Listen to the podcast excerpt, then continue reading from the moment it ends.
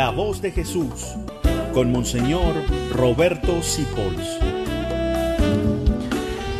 El Señor esté con ustedes. Lectura del Santo Evangelio de Jesucristo según San Lucas. María se levantó y se dirigió a toda prisa a la casa de Zacarías, que quedaba en un pueblo de Judea en la sierra, y saludó a Isabel. Cuando Isabel oyó el saludo de María, la criatura saltó en su vientre. Isabel se llenó de Espíritu Santo y empezó a gritar, bendita tú entre las mujeres y bendito el fruto de tu vientre. ¿Quién soy yo para que me visite la madre de mi Señor?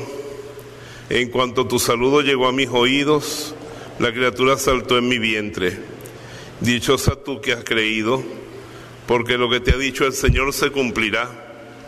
Y María contestó, mi alma canta la grandeza del Señor, y mi espíritu se regocija en Dios mi Salvador, porque se fijó en la humildad de su esclava. Palabra del Señor. Pueden sentarse.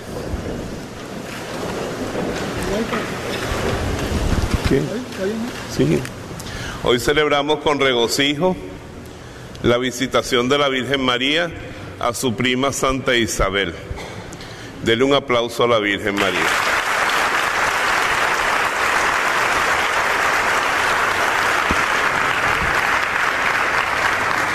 La Virgen María y el Espíritu Santo son igualitos. Los sacerdotes católicos tenemos un parecido espiritual que produce el Espíritu Santo con el don de piedad, un parecido espiritual con Dios Padre. Y los papás católicos se parecen a Dios Padre tenemos una participación de la paternidad de Dios, que es una persona, la primera persona de la Santísima Trinidad. Las mujeres se parecen mucho al verbo encarnado, al Hijo. Una madre se parece mucho a Cristo. Diga al de al lado, Cristo parece una madre. Y una madre se parece a Cristo. ¿Qué es ser madre sino servir, amar, perdonar y dar la vida lo mismo que Cristo? Diga al de lado, pero la Virgen María se parece al Espíritu Santo. Realmente todos nos parecemos al Padre, al Hijo y al Espíritu Santo porque todos somos imagen de Dios. Mire la cara al de al lado. Solo limpia usted bastante y se parece a Dios pero hay que limpiarlo bastante. El otro día había un plato viejo botado en el patio y lo agarré, parecía un plato de porcelana normal blanco.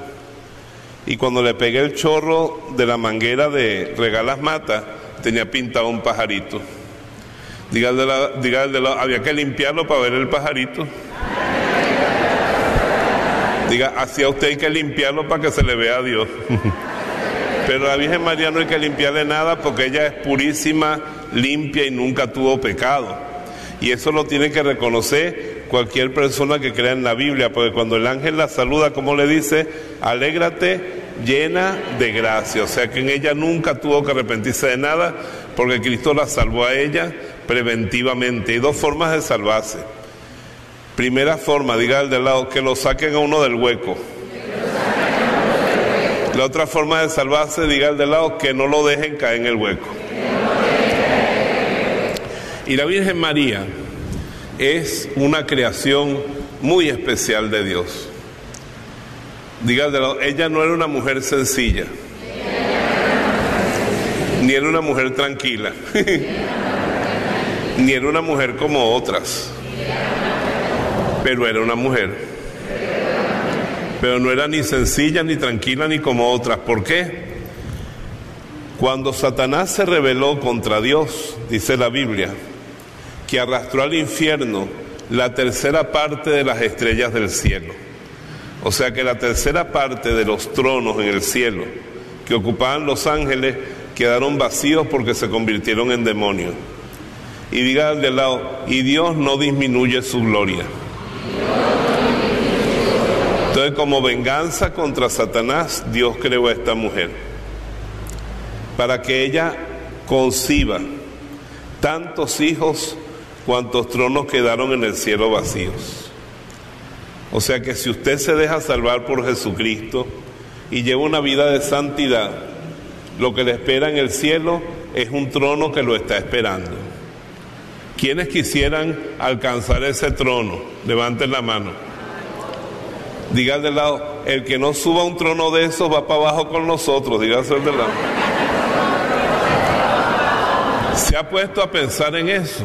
Entonces, cuando usted peca, ay, qué sabroso es el pecado, soltar un chisme, tener una relación sexual prohibida, agarrar unos reales ajenos. Eso es muy atractivo, pero le pregunto, ¿vale la pena perder tu trono en el cielo por esas cosas? Dígame los que se han amarrado con una pareja que no es la suya. Ay, no, padre, no me pida tanto. ¿Cómo lo voy a dejar? Tiene que dejarlo. Porque si esa pareja no está santificada, le va a costar a usted la eternidad. ¿Usted sabe lo que es eso? Porque ahora todo el mundo dice que eso no es pecado, pero cuando uno destruye un hogar es pecado. Y, y, de al lado, los matrimonios no se pueden romper. Entonces está el pecado del adulterio, hay que pedirle perdón a Dios, hay que arrepentirse, hay que confesarse. Y los que están juntos viviendo sin casarse, pudiéndose casar, se mueren así y pierden el trono. Qué tontos. Qué tontos somos todos, yo también. No estoy ofendiendo a nadie. Los seres humanos somos tontos porque nos jugamos un trono en el cielo y dejamos de ser hijos de la Virgen y de tener una gloria que Dios nos promete por cualquier babosada, por guardar un rencor y la otra persona gozando un puñero y yo estoy con esa rabia para el infierno y la otra va para el cielo. ¡Qué tontería! Diga al de lado, no hago un mal negocio. Diga al de lado, sacúdase el pecado todas las noches. Yo me baño todas las noches. Estaba en San Cristóbal y no había agua caliente. Y ese agua viene de las altas montañas de los Andes latinoamericanos. Yo agarraba en el nombre de Dios, pegaba el grito cuando me... Pero peor cuando me mojaba la espalda, porque la espalda duele más.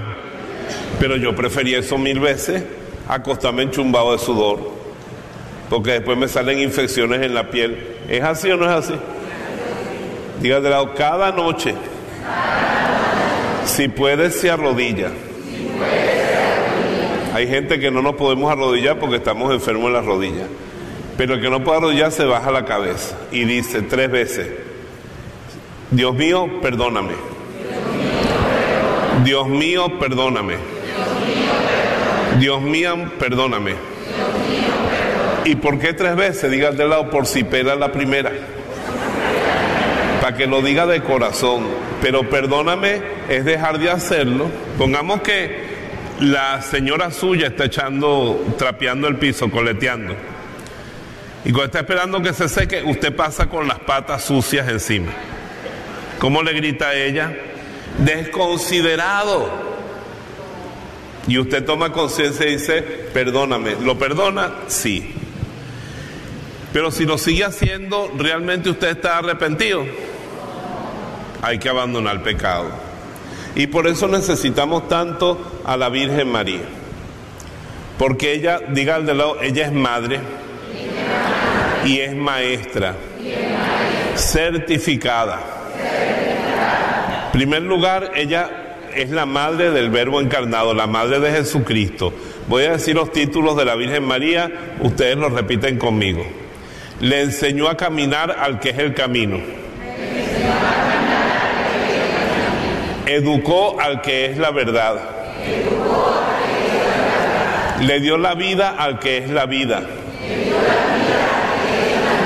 Sembró la fe en el corazón del sembrador. Cuidó y protegió al buen pastor. O sea, Todo, todo lo que Jesús sabía, lo aprendió de su mamá. Ella le dio la vida. Ahora está una cosa de, de moda con la que yo no estoy de acuerdo, que se llama vientre en alquiler. Que es que una mujer le dice, mira, ese, ese, ese niño que te vamos a poner en el vientre no es tuyo. Tu trabajo te vamos a pagar porque por nueve meses tú lo cargues, tomes ácido fólico, te portes bien, no bebas aguardiente ni fumes, y a los nueve meses tú me das el producto, me das el producto y te olvidas de él. No vas a saber ni dónde va a estar ese niño. ¿Ustedes están de acuerdo con eso? ¿Ustedes creen que eso fue lo que Dios hizo con la Virgen María? No. Jesucristo tuvo una madre, madre de verdad, verdad. Ella lo recibió voluntariamente cuando dijo, aquí está la esclava del Señor, hágase en mí según tu palabra. Diga al del lado, no trates a la Virgen María como si hubiera sido un vientre de alquiler. Ella es una madre, es más, ¿saben una cosa que está en la Biblia? Dios a la Virgen María nunca la llama mamá, la llama mujer. ¿Por qué? Porque ella sale en el Génesis. Dios no la había creado, pero le dijo a Satanás, pongo guerra entre ti y la mujer, entre tus hijos y los suyos. Y después nos va a decir el libro del Apocalipsis, los hijos de la mujer son aquellos que guardan los mandamientos de Dios y dan testimonio de Jesucristo. Es decir, los cristianos somos los hijos de esa mujer. Y Cristo nos dijo en la cruz a través de San Juan, mujer, ahí tienes a tu hijo, hijo, ahí tienes a tu madre. Y dice la Biblia que desde aquel momento el discípulo de Jesucristo recibió a María en su casa, diga al de lado, entre sus cosas.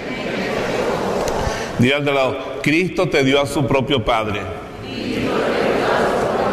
Cristo te dio su Espíritu Santo. Cristo te hizo miembro de su cuerpo. Y Cristo te dio a su propia madre. Y por eso María está en el cielo en cuerpo y alma. Puedo ir del lado, Cristo no te dio una madre muerta. Ustedes van para mi casa ahora y van a ver que le hace falta que la barran y hace falta que le pasen un coletico.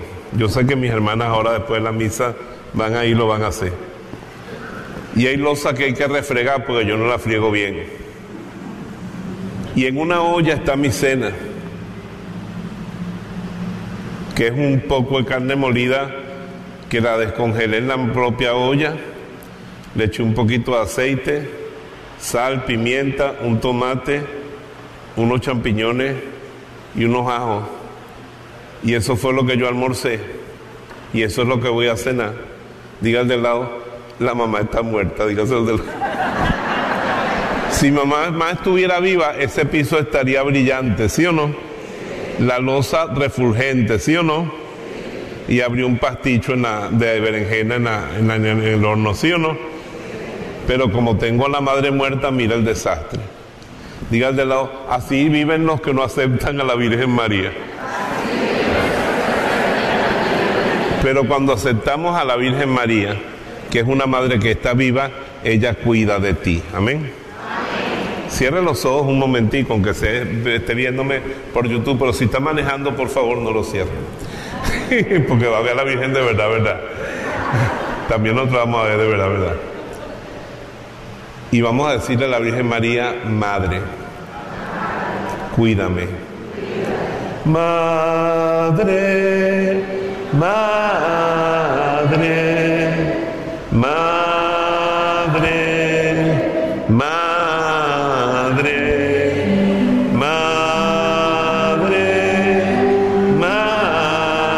madre, madre, madre. Ahora, con los ojos del alma mira la Virgen que abre los brazos y te recibe y deja que te abrace y que te acaricie y dile, madre,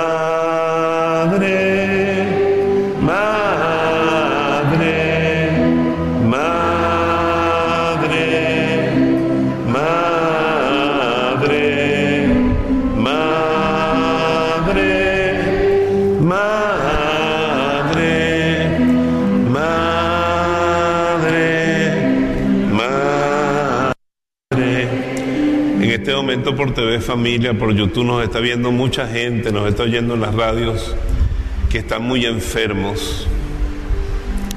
Algunos están en su última enfermedad y van a morir.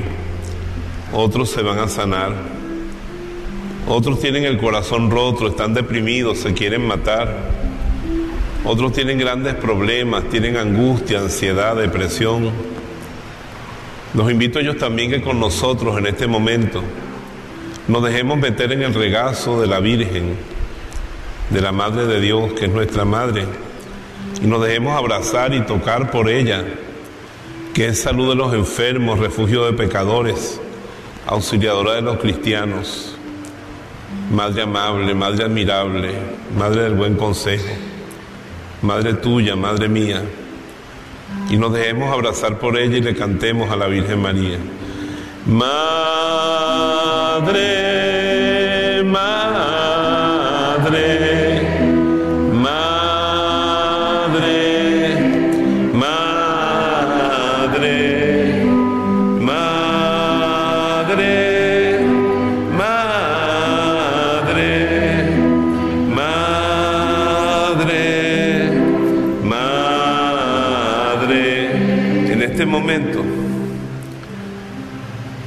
señora, por favor, déjenos a los hombres un momentico, porque a ustedes también les hace falta la Virgen, pero la Virgen nos hace falta sobre todo a los hombres, que somos tan pegados de la mamá y a veces no la tenemos.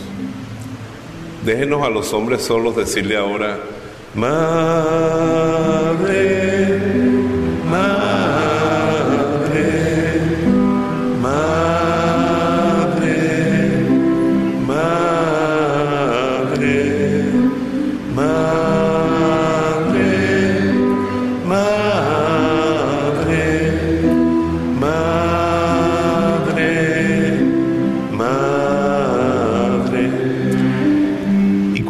tengas ganas de rezar el rosario o no tengas ganas de hacer ninguna oración, basta simplemente que tú cierres los ojos y pienses en ella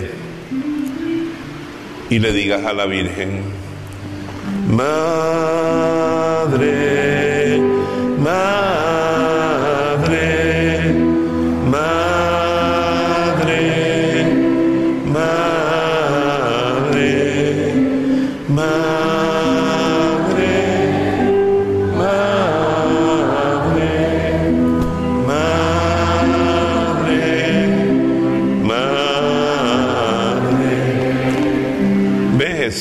eso es la Virgen. Mi mamá cuando tenía cáncer, yo no lo sabía, ni ella tampoco. Un día se me fue para Bejuma, ella vivía conmigo, y que iba a ver a mis hermanas. Y pasó un día, una semana, hasta que yo agarré un carro y me fui para Bejuma y le dije, ¿tú me vas a dejar? Y me dice que ya yo no sirvo para nada. Ya yo no te puedo contar las colectas de la misa, ni ayudar a la señora Loli en el despacho, ni, ni siquiera puedo ayudar en la catequesis, ni puedo cocinar, te estás cocinando tú, ni puedo lavarte la ropa. ¿y tú crees que yo te necesito a ti para que me laves la ropa, me cuentes las colectas o me prepares la comida? Yo te necesito para que estés en la noche cuando yo esté cansado y me abraces y hagas cosas bonitas como cuando me besaste la mano y dijiste que hice yo para ser madre de unas manos que tocan a Dios. Porque aunque todos dejen de creer en mí, mamá, yo sé que siempre tú vas a creer en mí. Y aunque nadie me quiera, yo sé que tú siempre me vas a querer. Una mamá es para quererlo a uno. Y verdad que uno se siente bien cuando la mamá lo carantoña. ¿Es así o no es así? Pero es tan lindo que dice el Papa Francisco que las iglesias cristianas donde no tienen la presencia de la Virgen son como un orfelinato. Pero nosotros, a pesar de que somos pecadores, mírale la cara al mal católico que tiene sentado al lado, católico chimbo. Pero sin embargo, somos una familia, porque tenemos una mamá. Y yo invito a mis hermanos separados a que lean esa palabra de Jesús, ahí tienes a tu madre. Y también se dejen abrazar por ella, no es ninguna idolatría. Que el sol me alumbre no significa que yo adoro al sol. Que el agua me refresque no significa que yo adoro el agua. Yo sé que son criaturas de Dios. Y que la Virgen me quiera no es adorarla, es saber que Dios me regaló una mamá que no se muere. Una mamá que me comprende. Una mamá que está siempre conmigo y a la que le digo con mucho cariño, reza por mí ahora y en la hora de mi muerte. La que aplasta la serpiente, la Virgen María. Dígalo usted también conmigo en este momento. Madre,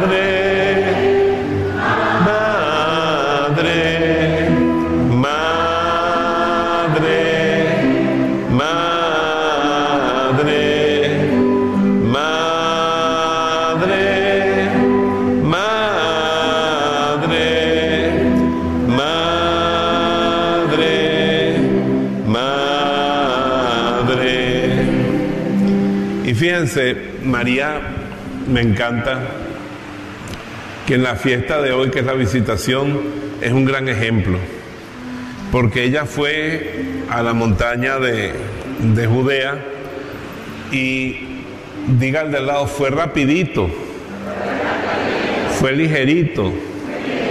En latín se dice la palabra festina. Y esa palabra me encanta porque festina significa volando.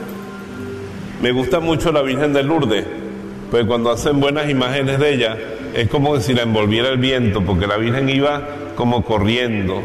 ¿Y saben en qué se fue la Virgen María para a visitar a su prima? En el burrito sabanero, voy camino de Aincarén, pero no de Belén, sino de Aincarén, donde vivía Isabel. Y cuando llegó la Virgen saludó con el saludo normal de allá, que era Shalom, significa la paz esté contigo. Aquí en Venezuela hubiera dicho, buena. No me le toques más música, Brian, que se me duermen. Hay una vieja ya que cayó. Entonces, está la hora del burro aquí en Venezuela. Entonces ya la vieja cayó y qué. Ningún descanso en el espíritu, ya la traga la plancha, después me la tengo que pagar como nueva. Este, entonces, bueno, ella hubiera saludado aquí que buena, y solamente con que saludó a Isabel la invadió quién? ¿Y quién habló entonces por la boca de Isabel? ¿Y qué dijo? Bendita tú entre las mujeres y bendito el fruto de tu vientre. Diga de lado, el Espíritu Santo reza el Ave María. Y le dice, bienaventurada tú que has creído, porque todo lo que te dijo el Señor se cumplirá. Y dice ella, ¿quién soy yo para que me visite la madre de mi Señor? Diga de lado, la Virgen María es la primera dama del reino de los cielos, dígale. Y que ella venga a nuestra vida es un gran honor. Hay que decir, ¿quién soy yo para merecer tenerte conmigo? Aquí tenemos la imagen de la Virgen de Coromoto, patrona de Venezuela. Salve aurora jubilosa de una patria soberana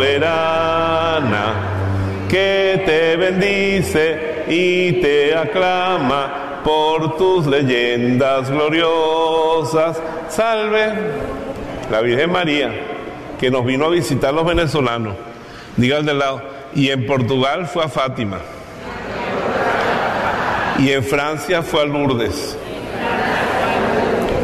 Y en Colombia fue a Chiquinquirá. Y vino a Betania. Y se apareció en Maracaibo. Y en Táriba, en San Cristóbal. Esa es la misma Virgen María que va festina, va ligerita. ¿A qué? A llenarnos del Espíritu Santo.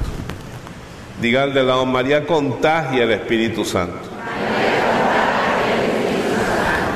Cuando yo meditaba las letanías, las que menos me gustaban era esa de vaso. Vaso de honor, vaso de elección, vaso lleno de gracia. Yo, pero ¿por qué le dicen vaso? Si ese es el apellido de Brian, Brian Vaso, que no canta. No, pero no es porque ella sea familia de él, aunque sí es familia, pero no llevan el mismo apellido. María le llamamos vaso, diga al de lado porque es un vaso que se desborda. Está tan llena del Espíritu Santo que cuando habla se desborda. Hay gente así. La Madre Teresa de Calcuta, yo cuando la vi varias veces en mi vida, yo no hablo inglés, pero yo me quitaba los audífonos, pues yo sabía lo que ella iba a decir. Y Juan Pablo II lo mismo.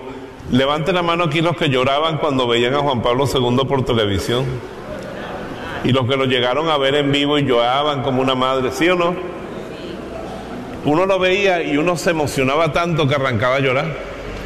Y así es la Madre Teresa de Calcuta. Diga, eso es gente que son vasos rebosantes, dígale. Dígale a la vieja que tiene al lado, son vasos rebosantes. Mírele bien la cara a la vieja que tiene al lado. Ese es un vaso rebosante, pero ¿de qué? De chismes. Un vaso rebosante de rabia. Un vaso rebosante de quejas. ¿Mm? ¡Qué calor! Se fue la luz. Y ya empezó la lluvia. El año se está acabando. Pero por favor, son cosas normales, ¿sí o no? Aquí es normal que se vaya la luz, aquí es normal que haga calor, aquí es normal que llueva, aquí es normal que el año pase. Y con esas quejas, le decía yo una hermana ahorita, diga al de lado, le damos el gusto al diablo. Porque el diablo logra que se vaya la luz, ¿verdad? Entonces uno, ¡ay, se fue la luz! Ahí el diablo gozando un puñero. Mira cómo se quejan los hijos de Dios. No, diga al de lado, no se siga quejando. Alabe a Dios, ¿no es así? Mira, la Virgen María en la visitación está en un momento difícil. Diga de lado, embarazada, de padre desconocido, soltera, con un novio bueno.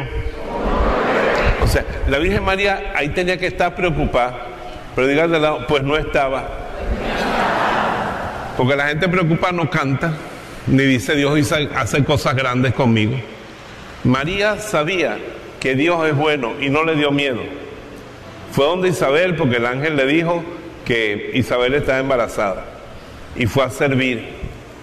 María es un ejemplo de paz inalterable. ¿Por qué? Porque ella tenía claro que Dios, eh, Dios es digno de confianza. Amén. Entonces digan de lado, pase lo que pase no se queje. Diga que está bien. Hay una canción vieja, antigua, que dice, de paz inundada, mi alma esté, o cúbrame un mar de dolor, cualquiera que sea mi suerte diré, gloria a Dios, estoy bien Gloria a Dios. Aprenda a decir eso. Gloria a Dios. Estoy bien. Estoy bien. Tengo paz. Gloria a Dios. Aunque se esté muriendo. Estoy bien. Claro. Porque estoy en las manos de quién. Y Dios cuida de mí. Amén. Es que María es una fuente enorme de virtudes y de ejemplos que debemos seguir. La confianza en Dios, el servicio a los demás. Mire, la Virgen cuando el ángel le anunció que iba a ser la madre del rey de Israel, no dijo, en una noche tan linda como esta, por fin me eligieron y pude ganar, ser coronada, reina del universo en una noche tan linda como es. No, ella le dijo, tu prima está embarazada y pensó, una vieja de 80 años preñada, pobrecita. Y salió corriendo a servir como una sirvienta. Denle un aplauso a la Virgen María. Ahí nos enseña la sencillez, la humildad, la fidelidad en la familia, el ser felices aunque no tenga nada. Diga de lado, parió en un gallinero la reina de los cielos y estaba complacida. Es que María es, más dulce que la miel y más fuerte que el acero, como todas las mujeres venezolanas. Amén. Dulces como la miel, pero fuertes como el acero. Y nosotros tenemos que aprender de nuestra madre, porque ella fue la que le sirvió de ejemplo a Jesús en su vida. Y Jesús la quiere tanto. Decía San Maximiliano Colbe, nunca amaremos a María más de lo que la ama Jesús. Esta charla la estamos grabando el 31 de mayo. Todos estos días en Instagram yo buscaba imágenes bonitas de la Virgen con una flor y ponía, esta me la mandó Roberto, esta me la mandó Roberto. Porque realmente yo desde niño he tenido un gran amor al mes de mayo porque es el mes de mandarle flores a la Virgen María. Venid y vamos todos con flores a Porfía, con flores a María, que Madre nuestra es. De nuevo aquí nos tienes, purísima doncella, más que la luna bella, postrados a tus pies. Venir y va. Bueno, y la Virgen María dice, mira lo que me mandó Roberto, una cala verde, bicho. Ni siquiera es colorada. Tiene un solo pétalo y está negra en el fondo. Pero a veces también le mandó a la Virgen una calita bonita. Esta es tan bella que es de plástico. Entonces, ¿qué pasa? Que a veces le mando una margarita, a veces, pero a veces, como dice San Juan Bosco, le mando a la Virgen flores marchitas. Y no son flores secas, que ahora a las viejas les encanta una flor seca. Y hasta las venden cara, sino una flor podrida, marchita. Mire la cara de al lado. Ese hecho sufrir a la Virgen muchas veces, porque levante la, mano las madres que están aquí. ¿Verdad que nadie las hace sufrir tanto como los hijos suyos? ¿Es así o no es así? Cuando llegan tarde, cuando andan en mala junta, cuando usted le descubre un poquito de polvito blanco en el fondo del bolsillo, la madre se le rompe el corazón por el hijo. Y hay que tratar de no hacerla sufrir. Hay una historia que a mí me encanta de, Ecuador, que dicen que había un malandro en Quito. Y un día por complacer a la abuela, porque aunque él era bien malandro y bien malo, quería mucho a su abuela. La abuela era la que distribuía las cosas que él se robaba, le decía esto véndalo aquí, véndalo allá, una buena abuela. Y entonces él entró en la iglesia y la imagen que más le llamó la atención fue la dolorosa, que es la patrona de Quito. Y llegó donde la abuela y dice, abuela, ¿qué? Entré en la iglesia. Ah, que por lo menos, gracias a Dios, que entraste en la iglesia, pues no entraste en la primera comunión que yo te llevé a juro. Para la confirmación no te, no te logré llevar porque no quería ir para el catecismo. Bueno, abuela, me llamó la atención una virgen que tiene un corazón con ocho puñales brutos, que son siete. No digo que este muchacho no estudió nunca el catecismo bien. Son siete dolores de María. No abuela, que son ocho. Que son siete, que son ocho. Bueno, abuela, mañana la llevo para que vea que son ocho. ¿Me vas a llevar para la iglesia? Sí. Entonces llegaron y le dice, ve que son ocho, dice que son siete, no sabes contar tampoco. Y entonces le dice la abuela, mira, ya que estamos aquí, vamos a confesarnos los dos. Y vamos a dejar la robadera. Vamos a conseguir trabajo. Y vamos a devolver lo que podamos de lo que hemos robado, haciendo caridad a los pobres. Bueno, abuela, si usted manda, yo hago lo que usted diga. Y la abuela se confesó. Y se confesó él también. Y cuando fueron a la Virgen a rezarle la penitencia, dice, abuela, ahora son siete. Y la abuela le dice, el puñal que tú veías éramos tú y yo. Y ya se lo sacamos a la Virgen. Diga al del lado, sáquele el puñal a la Virgen.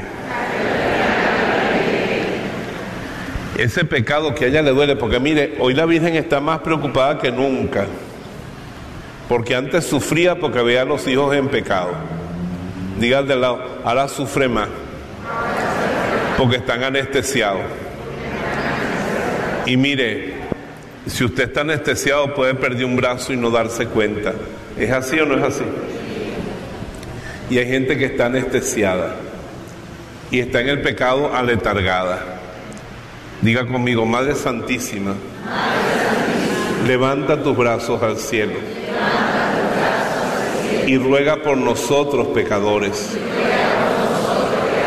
para que despertemos del sueño, perdamos esa anestesia, nos horrorice el pecado, nos haga llorar y volver a ti y a tu Hijo para ser libres. En este momento alguien en YouTube está llorando porque la Virgen le quitó la anestesia.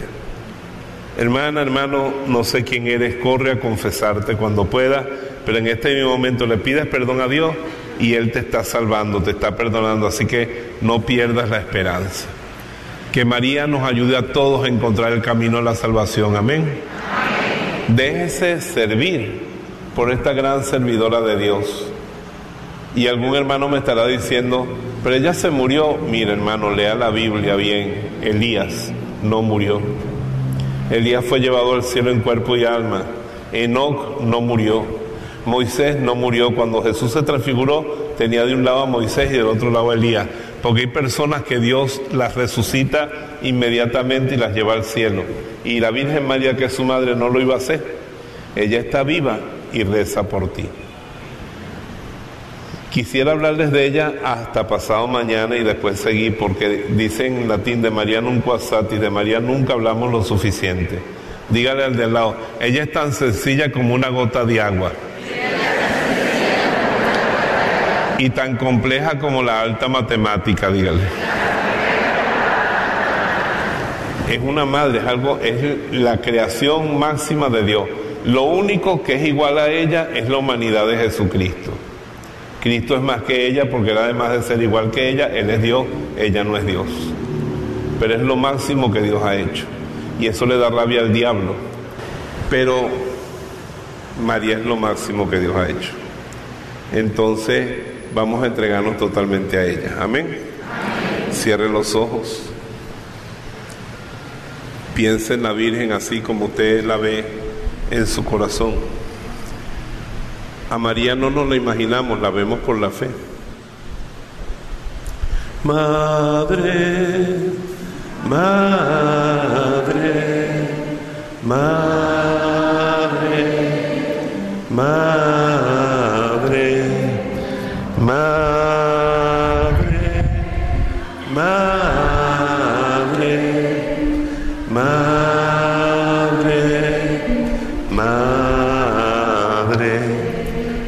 a consagrarnos a ella, a entregarnos a ella. Di conmigo, oh María, Madre mía, Madre de Jesús y Reina mía, yo me entrego del todo a ti. Todo lo que tengo y todo lo que soy. No solo lo bueno, sino incluso lo malo. Me pongo en tus manos. Tómame como algo tuyo. Todo tuyo soy. Y cuídame. Y llévame a Jesús. Aléjame siempre del pecado. Pisa la serpiente en mi vida. Ayúdame a dominar mi carne y mi egoísmo. A no dejarme engañar por las mentiras del mundo. Por eso atrae el Espíritu Santo sobre mí. Santifícame con tu intercesión ahora y en la hora de mi muerte. Amén. María ven de frente y pisa la serpiente. María ven de frente y pisa la serpiente. María ven de frente y pisa la serpiente. María ven de frente y pisa la serpiente con las palmas. María ven de frente y pisa la serpiente. María ven de frente y pisa la serpiente. María ven de frente y pisa la serpiente. María ven de frente y pisa la serpiente. María tiene gente que pisa la serpiente. María tiene gente que pisa la serpiente. María tiene gente que pisa la serpiente. María tiene gente que pisa la serpiente. Amén. ¿Quiénes son esa gente? Los católicos, los cristianos, que la amamos, que caminamos con ella, que si caemos, chillamos y ella nos levanta y con ella caminamos hasta el cielo. Amén. Ven con nosotros al caminar, Santa María, ven. Ven con nosotros al caminar, Santa María, ven. Un aplauso a la Virgen María. Amén.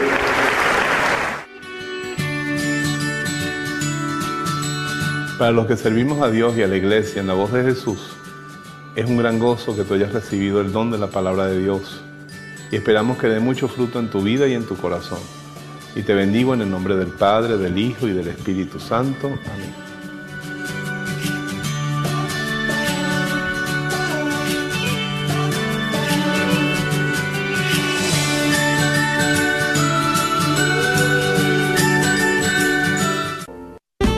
Jesús salió de casa y se sentó en las orillas del mar.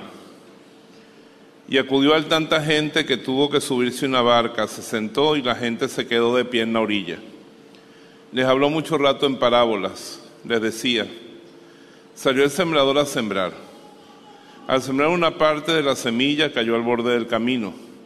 Vinieron los pájaros y se la comieron. Otras cayeron en terreno pedregoso, donde apenas había tierra como la tierra no era profunda, brotaron rápido, pero en cuanto salió el sol se secaron por falta de raíz. Otras cayeron entre espinos, crecieron y lo agaron. El resto cayó en tierra buena y dio fruto. Unas cien, otras sesenta, otras treinta por ciento. El que tenga oídos que oiga. Palabra del Señor. Pueden sentarse, hermanos. Gloria a Dios. Hoy tenemos la parábola preciosa del sembrador. Ya ustedes se la sabían seguro, la habían oído. Pero yo quisiera que se pusieran en el lugar de los pobres apóstoles. Ellos están escuchando a Jesús y Él les da la parábola. Y se van después para la casa. Imagínense que yo le hubiera dicho a ustedes, o vinieran ustedes a misa hoy y yo le dijera, el trigo se muele y se convierte en harina. Hay que echarle agua y amasarlo y aún pasarlo por el fuego para que se convierta en pan. Y sigo la misa. Sigo la misa. Ustedes se van para la casa y dicen, ¿de qué habló el padre hoy? Una receta de pan, está loco. ¿No entendemos? Entonces vendrían, padre, ¿qué no quiso decir ustedes? ¿Qué no quiso decir usted con ese, esa receta de pan? Bueno, el trigo está hecho de muchos granos, ustedes son muchos, ¿sí o no? Y la vida los muele, les causa dolor, por eso se arrepienten dicen, mejor me acerco a misa y vienen para acá. Pero hace falta que se les eche el agua del Espíritu Santo y de la gracia para que se amasen y se conviertan en una iglesia, en vez de una cantidad de gente preocupada cada uno por lo suyo. Y no crean que cuando se amasen se acabó el proceso. Todavía les falta pasar juntos el horno de las tribulaciones hasta que lleguen a ser hombres perfectos y lleguen al reino de los cielos. ¿Entendieron? ¿Sí o no? Jesús mismo hizo lo mismo. Se sentó y dijo, salió un sembrador a sembrar, echó la semilla y una cayó en tierra mala y se la comieron los pájaros, otra cayó en tierra pedregosa con poca tierra, creció rápido pero se murió por falta de raíz. La otra se la comieron las malas hierbas y la otra dio fruto.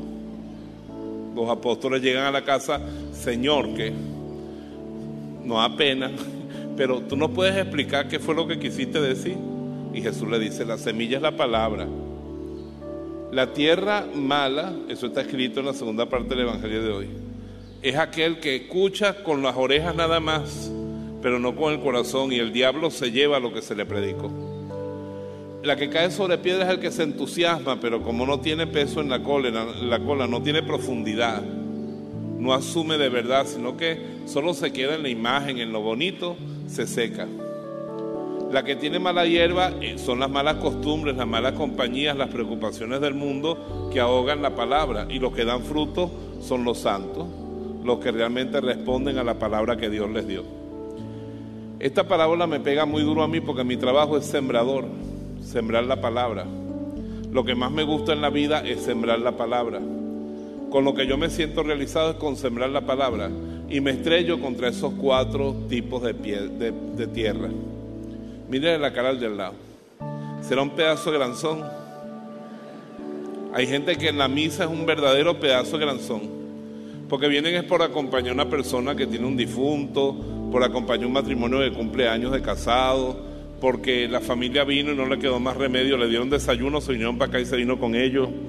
No sé, por, por tradición. Y están aquí pensando, ¿quién irá a ganar esta tarde? Seguro que Alemania. Están pensando en el partido de esta tarde. Esto está grabado el día de la final del Mundial. Seguro que el padre por quién irá por Alemania. Yo de Alemania, yo por Alemania. Y entonces está todo el tiempo pensando en, la mundial, en el Mundial cómo lo va a celebrar. Tendré yo en la casa salchichas alemanas, pues sería bonito ponerlo esta tarde. U otros estarán pensando en un tango. Un tango y que gane Argentina, bueno, de ilusión también se lleva todas esas cosas este, en la cabeza y no, no asumen la palabra. Porque el diablo pone esos obstáculos para que tú no escuches de verdad. ¿ves? Entonces estás distraído y no oyes de verdad la palabra. Después están los que se emocionan, le encanta el chiste, se ríen, les gusta, ay, vamos a la misa tal, que uno se ríe, ni que yo fuera con del guácharo. Vienen para escuchar la música, se quedan con lo superficial. Produce un cierto sentimiento, pero no hay una decisión. Dígale al lado, no es lo mismo un sentimiento que una decisión. Un hombre está siendo infiel a su esposa y cuando llega a la casa le ve los ojos a la pobre tonta que cree en él y que es más buena que un pan. Y dice, mi amor, tú necesitabas unos reales, ¿verdad? Sí, te los conseguí. Cuando él le ve la mirada pura de su mujer, que es más fiel que perro rancho, se siente un puerco. Pero no piensa en dejar la otra. ¿De qué vale ese sentimiento? Dígame usted, de nada. Dígale al lado, uno no se salva por sentimientos, se salva por decisiones, dígaselo al lado.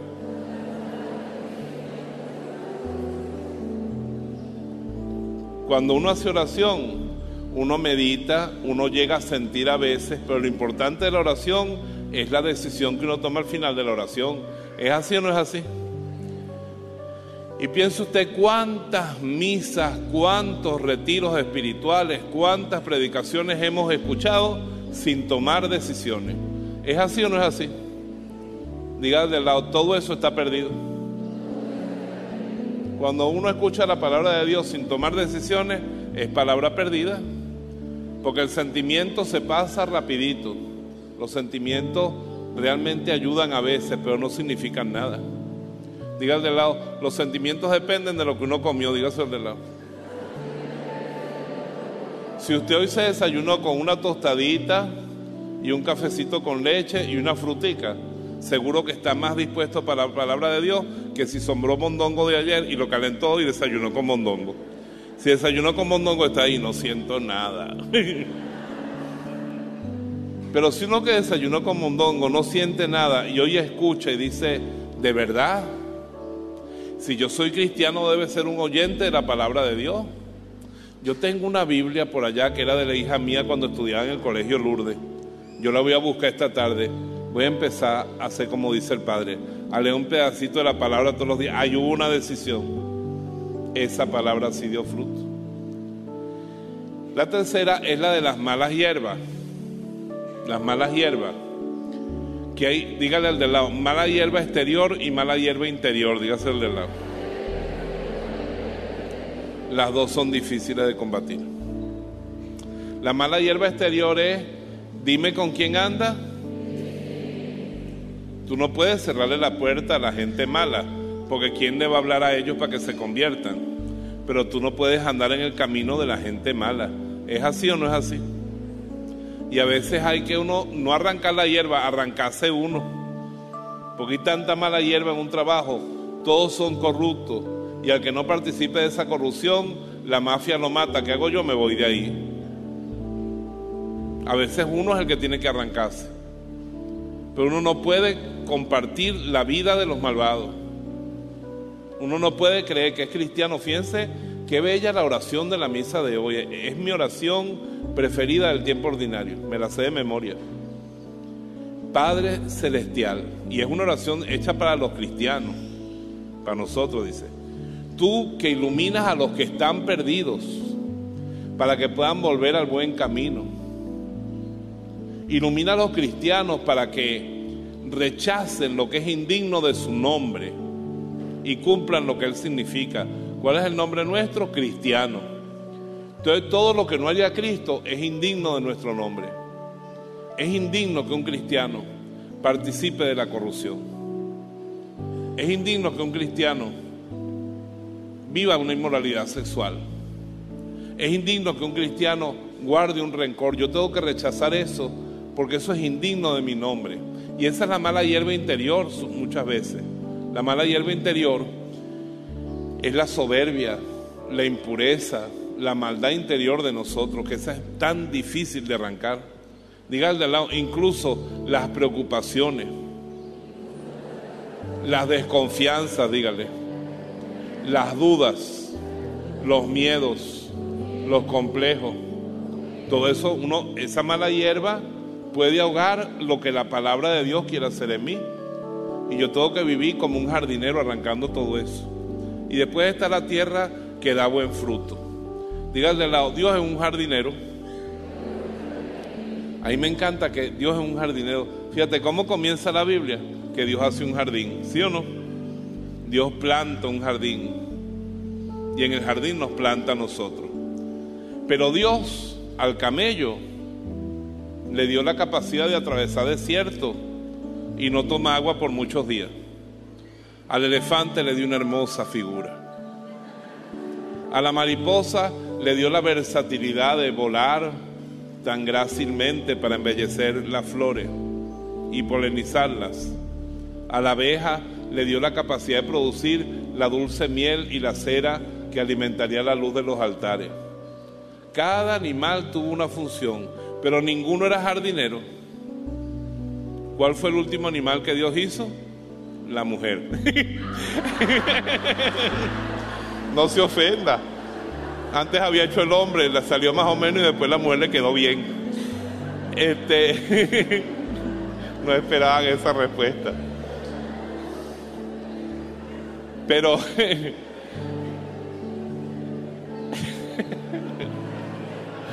este, ha causado sensación, pero es verdad.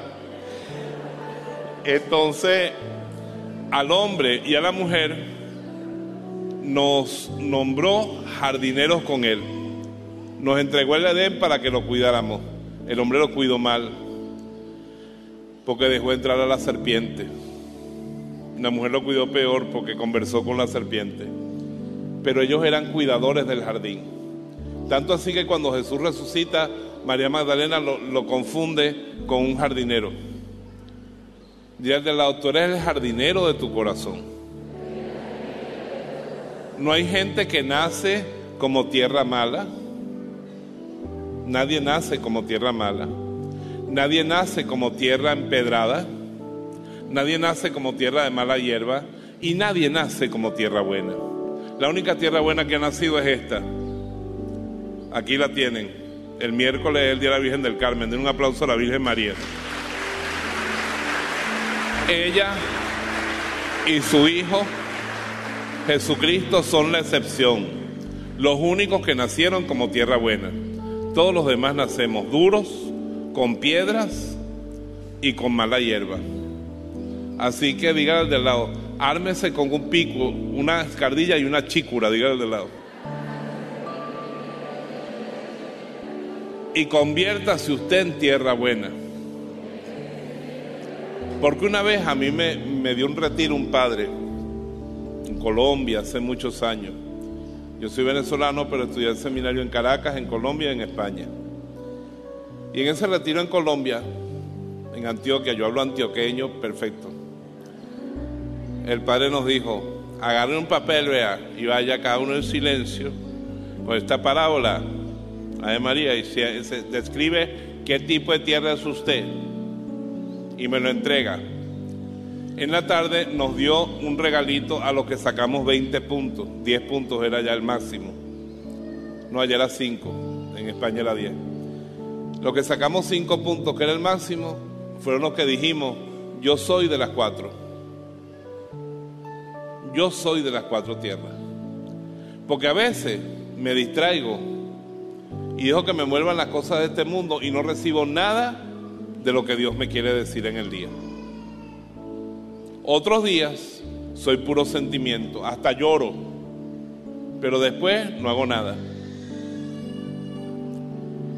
Otras veces Dios se mueve, me toca y realmente yo decido, pero como no hago cambios drásticos en mi vida, me falta valentía y quedo como estaba. Pero a veces le he dado frutos al Señor. Conclusión, yo soy el jardinero de mi vida. Y yo tengo que ablandar mi tierra, ablandar mi oído, ablandar mi corazón con la gracia de Dios. Segundo, yo tengo que remover las piedras. Yo tengo que remover esas piedras y darle profundidad a mi vida espiritual. Hay gente que lleva una vida espiritual de lo más efímera, de lo más sutil, de lo más inútil.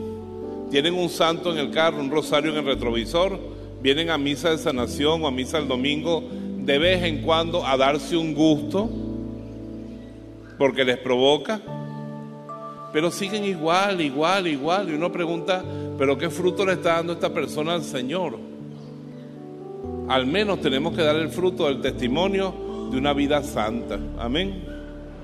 Esta mañana yo estuve orando y yo veía lo, mal que está la vida. Yo, no, yo trato de no ser pesimista, pero yo veía, lo escribí, lo voy a poner en Facebook, me atrevé.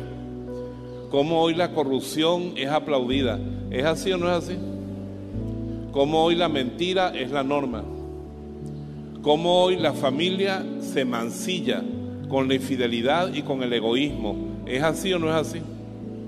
Cómo hoy se rechaza la vida. La vida no vale nada se mata una persona por cualquier cosa. No importa ni la vida del que muere, ni de cómo quedan los que quedan atrás. Yo decía, estoy en un ambiente de maldad, pero en este mismo ambiente yo voy a hacer luz en las tinieblas. Yo voy a ser incorruptible, yo voy a ser íntegro. Yo voy a ser fiel a mi familia y a mi vida. Yo voy a respetar la vida de los demás. Yo voy a hacer luz. Como dice el Papa Francisco, yo decido que aunque vaya contracorriente y nadie vaya conmigo, yo voy a predicar y a veces con palabras, pero quiero predicar con mi propia vida. Y la única forma de, de, que eso sea posible es que yo escuche a Dios y su palabra de fruto en mí. Eso es la oración. La gente siempre nos ha dicho que orar es hablar con Dios, ¿sí o no? Pues entérese que orar es escucharlo es más escuchar a Dios que hablarle. Y no es que le va a llegar una voz del cielo que diga, Mayra. Porque si usted escucha una voz así que le dice Luis y lo llama por su nombre, vaya al psiquiatra. Eso son alucinaciones. Puede ser esquizofrénico. Dios no habla por los oídos del cuerpo. Dios habla por su palabra. Por su palabra. ¿Cómo es tu vida de oyente de la palabra? No, padre, yo nunca escucho la palabra. ¿Sabes qué me da lástima a mí? Que yo a veces voy a las